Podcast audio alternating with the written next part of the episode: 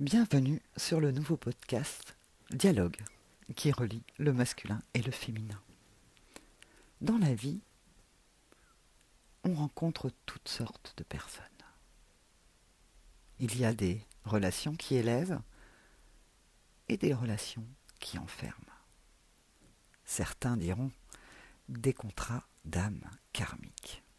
Et on entend souvent des horreurs sur ce qu'on appelle parfois les tierces, les empêcheurs de tourner en rond, les ceux qui accusent, ceux qui empêchent, ceux qui dans votre vie ne vous permet pas d'être dans cet équilibre que vous désirez entre votre masculin et votre féminin intérieur, ou avec un masculin ou un féminin représenté par une autre personne. Je n'entends pas là pardonner l'impardonnable, mais ces tierces, ces empêcheurs de tout en rond, que ce soit des personnes ou des situations, ont leur importance dans votre parcours de vie. Laissez-moi vous conter une histoire. Il s'agit d'une petite âme qui désirait, qui désirait pardon, s'incarner dans une vie où elle pourrait expérimenter un couple qui ne fonctionne pas. Elle demanda à toutes les petites âmes autour d'elle. Dis-moi, tu veux bien m'accompagner dans cette vie pour que je puisse expérimenter un couple qui ne fonctionne pas? La réponse fut non.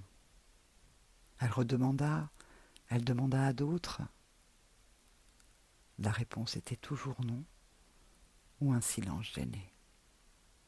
Aucune âme ne voulait l'accompagner. Et pourtant, elle voulait vraiment expérimenter un couplet qui ne fonctionne pas. Chaque jour, elle revenait faire sa demande, et chaque jour, aucune âme ne venait à ses côtés. La petite âme était bien embêtée. Et puis un jour, une âme est venue près d'elle. Oh, la petite âme était heureuse. Elle lui demanda Tu veux bien m'accompagner pour que je fasse l'expérience d'un couple qui ne fonctionne pas? La petite âme à côté d'elle lui répondit Oui, oui, je t'aime tellement que je vais t'accompagner pour que tu puisses expérimenter un couple qui ne fonctionne pas. La petite âme la remercia et lui dit Tu verras, je suis sûre que nous avons beaucoup à apprendre de cela, toutes les deux.